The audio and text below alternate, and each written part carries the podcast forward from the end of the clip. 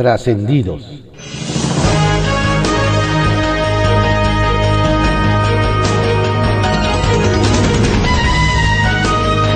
Continuamos con la audiosíntesis informativa de Adriano Ojeda Román, correspondiente a hoy, viernes 2 de octubre de 2020. Vamos con algunos trascendidos que se publican en periódicos de circulación nacional. Templo Mayor, por Fray Bartolomé, que se publica en el periódico Reforma. No será un Boeing 787 Dreamliner, pero Andrés Manuel López Obrador ya tiene un nuevo avión para rifar de aquí a las elecciones el de la consulta para juzgar a los expresidentes. Tal y como lo quería, el presidente que nunca dejó de ser candidato estará metido de lleno en el proceso electoral de 2021. De esa forma, se hablará de la guerra contra el narco de Felipe Calderón, para no hablar de la crisis de inseguridad con AMLO. El nombre de Vicente Fox volverá a sonar por todos lados, con tal de que no se mencione el mal manejo de la pandemia se señalará la corrupción de Enrique Peña Nieto para desviar la mirada de la corrupción de la 4T. Y claro, se desempolvará a Carlos Salinas de Gortari para que López Obrador no tenga que rendir cuentas del barranco económico al que aventó al país. Si no fuera por la austeridad, en Palacio Nacional estarían abriendo las botellas de champaña para celebrar que ya tienen un nuevo distractor, más grande, más potente y con mayor autonomía de vuelo que el avión presidencial. Y lo mejor, no en cachitos. ¿Alguien tiene una lupa? Es para estudiar a los ministros de la Suprema Corte, pues se ven muy, pero muy chiquitos. El de ayer fue un día frío, gris y triste para la República, pues el Poder Judicial terminó hincando la rodilla ante los caprichos del Poder Ejecutivo. Y el problema no es solo el papelazo que hicieron los ministros y las ministras que dieron por buena la consulta, sino los efectos que esto tendrá en la percepción de México. Dicen que las consultoras que miden el riesgo político en cada país, de plano, le bajaron la calificación al nuestro, dada la concentración del poder presidencial, la nulidad de los contrapesos y la ausencia de certidumbre jurídica. ¿Quién querría invertir en una nación así? Habrá que preguntarle al ministro presidente Arturo Saldívar, pues ya se vio que así como dice una cosa, dice la otra. No más es cosa de que ya saben quién se lo pida. Cuentan que la alcaldesa de Puebla, la morenista Claudia Rivera, anda muy entusiasmada con la idea de reelegirse y para eso quiere hacer campaña con el dinero de los ciudadanos. Y es que casualmente es hasta su tercer año de gobierno que se acordó del tema de la seguridad para los poblanos. De ahí que estaría por gastarse no más 350 millones de pesos en cámaras callejeras, como si los aparatos por sí solos pudieran contener la delincuencia. Lo más grave es que, según dicen, la licitación ya tiene dueño y es una empresa que ya ha gozado de los favores de Rivera y que además está ligada a los antiguos cuadros del morenovallismo. Esa mezcla de colores no la tiene ni el chile en nogada. Bajo reserva, que se publica en el periódico El Universal. Monreal y el cannabis. Nos cuentan que el coordinador parlamentario de Morena en el Senado, Ricardo Monreal, tuvo el jueves un encuentro singular en sus oficinas para tratar un tema pendiente en la agenda legislativa. Don Ricardo habló con Guillermo Nieto, presidente de la Asociación Nacional de la Industria del Cáñamo, quien explicó al legislador las bondades y ventajas que nuestro país ofrece al cultivo del cannabis para uso medicinal e industrial. Todo esto encaminado nos explican a una legislación con reglas claras para la producción del cannabis y Monreal, nos dicen, escuchó los argumentos de los beneficios de la planta, especialmente en lo relacionado al cáñamo industrial y medicinal, tema que se discutirá en el Senado una vez se presente en la Comisión de Justicia. Es un tema pendiente en el Congreso para el uso medicinal, nos recuerdan. Pelea por Morena rebota en el Congreso. Si usted cree que el fast track que están teniendo diferentes reformas en la Cámara de Diputados se debe a la responsabilidad y trabajo arduo de los diputados federales, anda medio equivocado, con la brújula descompuesta. Nos cuentan que varios legisladores se han quejado de que se está apresurando la aprobación de reformas y todo porque el proceso interno a la dirigencia de Morena está impactando en el proceso legislativo. Hay coordinadores parlamentarios de oposición que se han quejado. Los morenos quieren avalar todas las reformas posibles antes de que se dé a conocer el resultado de la encuesta que definirá al próximo líder del partido en el poder. La interpretación es que se quiere avalar todo antes de que el coordinador de Morena en San Lázaro, Mario Delgado, pudiera, dejar el cargo para relevar a Alfonso Ramírez Cuellar. Eso sí, la encuesta lo favorece, porque Porfirio Muñoz Ledo salió primero en el arrancadero. Descontón a Morena. Como no queriendo la cosa, el INE descontará casi 21 millones de pesos de las prerrogativas de Morena por concepto de la encuesta para definir a quienes dirigirán el partido. Claro, hay inconformidad al interior del morenismo porque no pidió el levantamiento de su estudio y ahora tendrá que pagar los platos rotos. Con perros combaten la corrupción en el SAT. La política de austeridad republicana del gobierno federal ha encontrado unos aliados de cuatro patas que ayudarán a combatir la enorme corrupción que impera en las aduanas y puertos del país con un plan de bajo costo. Nos explican que el presidente Andrés Manuel López Obrador resaltó que con información de doña Raquel Buenrostro, jefa del SAT, y de Horacio Duarte, titular de aduanas, los perros detectores de drogas han sido un elemento de mucha ayuda para encontrar mercancía ilícita y droga, superiores a aparatos sofisticados que se tenían, porque ellos no tienen intereses. Debido al aumento de, los decomisos de droga en aduanas, gracias a estos caninos, el presidente adelantó que se está pensando en tener más de estos animales para combatir lo que el Ejecutivo Federal ha llamado monstruo de 100 cabezas. El caballito, que se publica en el periódico El Universal. No dan tregua a la policía de la Ciudad de México. Una prueba más enfrentará hoy el secretario de Seguridad Ciudadana Omar García Harfuch con la marcha con motivo del 2 de octubre.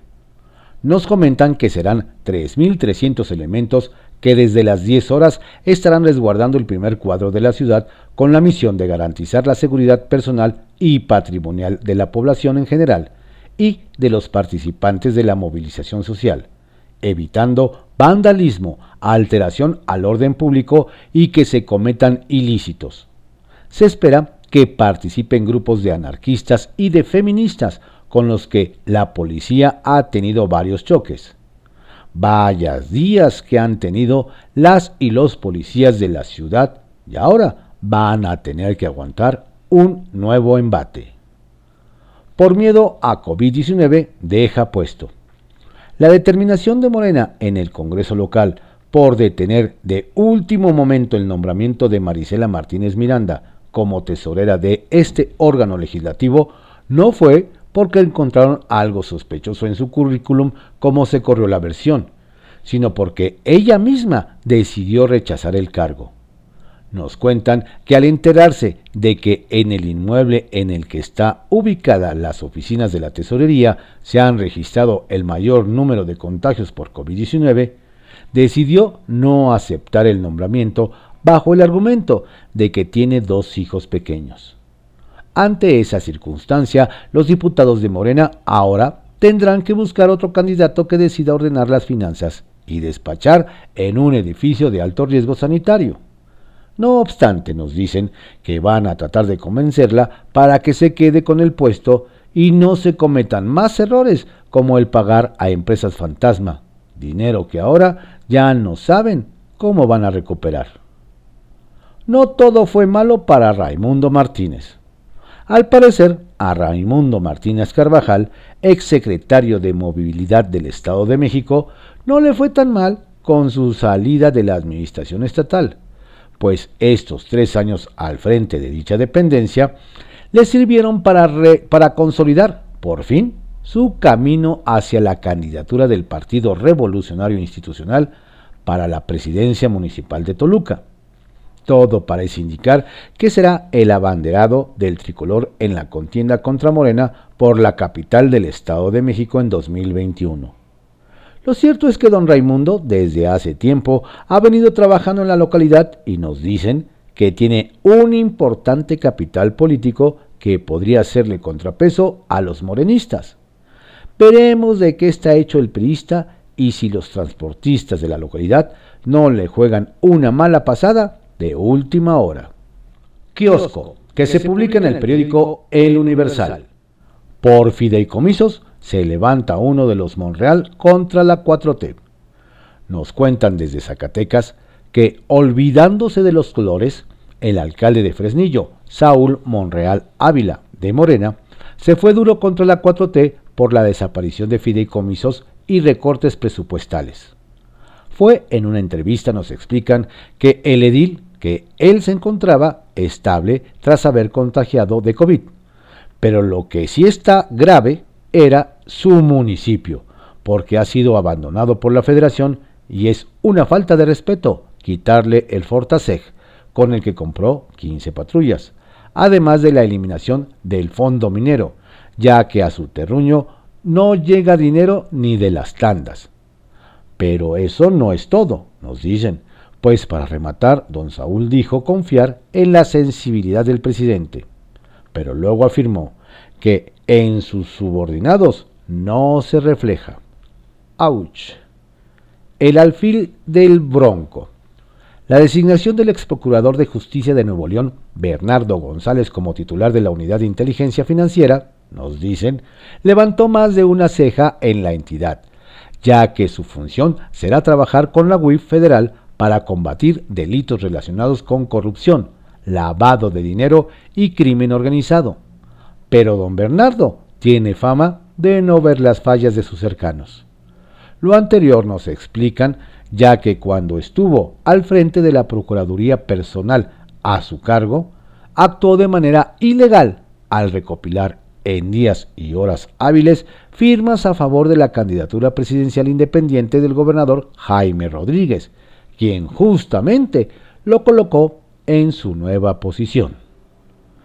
Violencia de género pone en la tablita a funcionarios locales.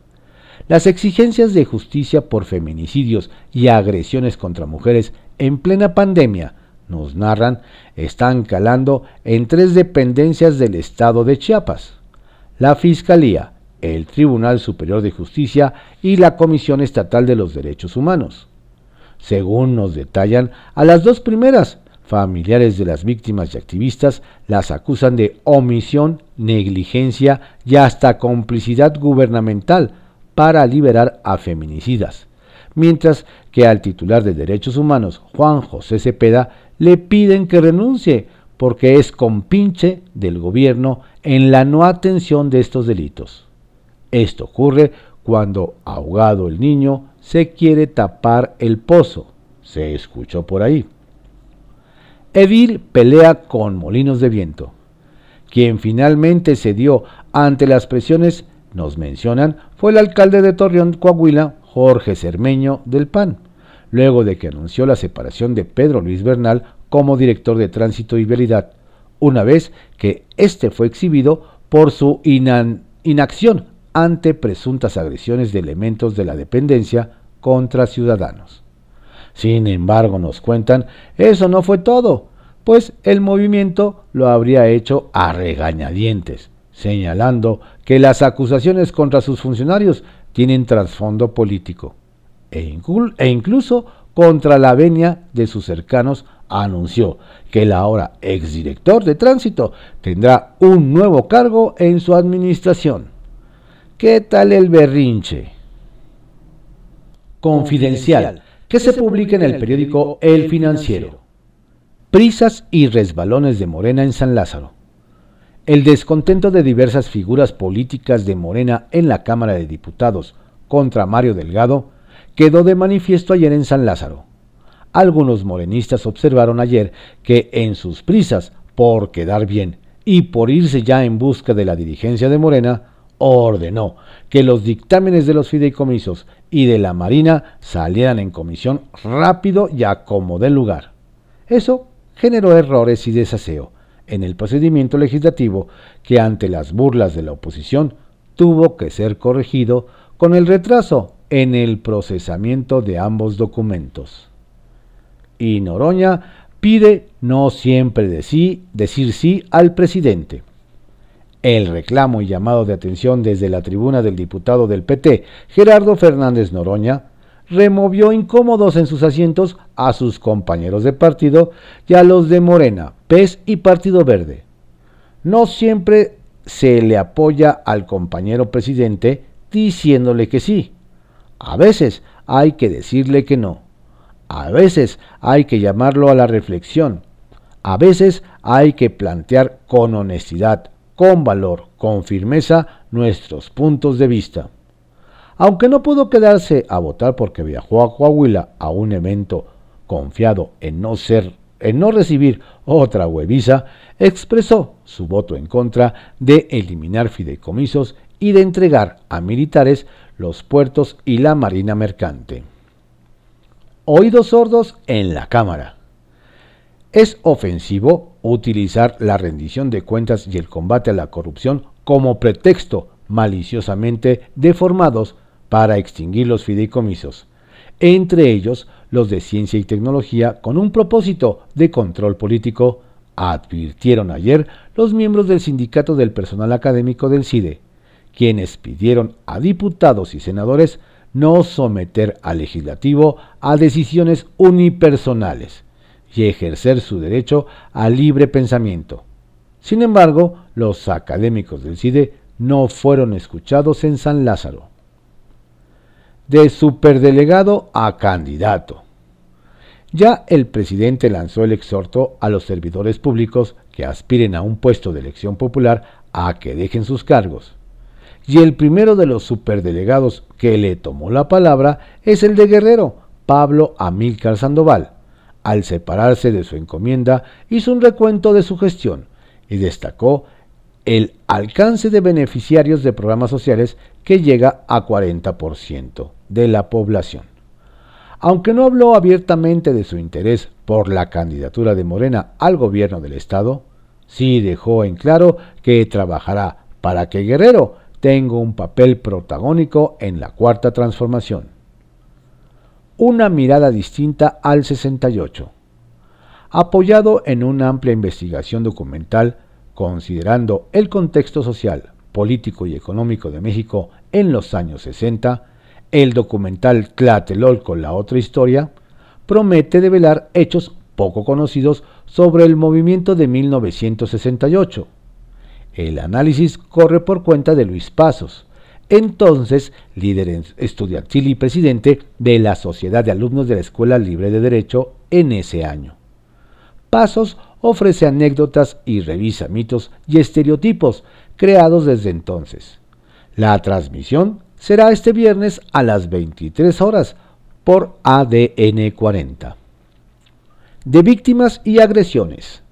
Madres de víctimas de desaparición acusaron a la diputada morenista Dolores Padierna de agredirlas físicamente durante una breve reunión en la Cámara de Diputados, donde protestaban desde ayer en la que le reclamaron la extinción, la extinción de 109 fideicomisos, entre ellos el Fondo de Ayuda, Asistencia y Reparación Integral.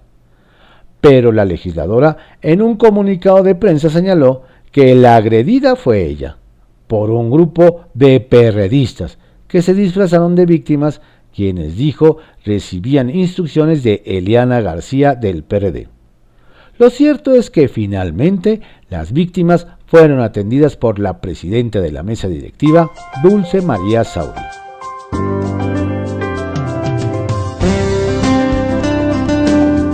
Estos fueron algunos trascendidos que se publican en diarios de circulación nacional en la audiosíntesis informativa de Adrián Ojeda Román, correspondiente a hoy viernes 2 de octubre de 2020. Tenga usted un estupendo día y un excelente fin de semana. Y por favor, cuídese, cuide a su familia. Si va a salir, hágalo con la sana distancia y con cubreboca.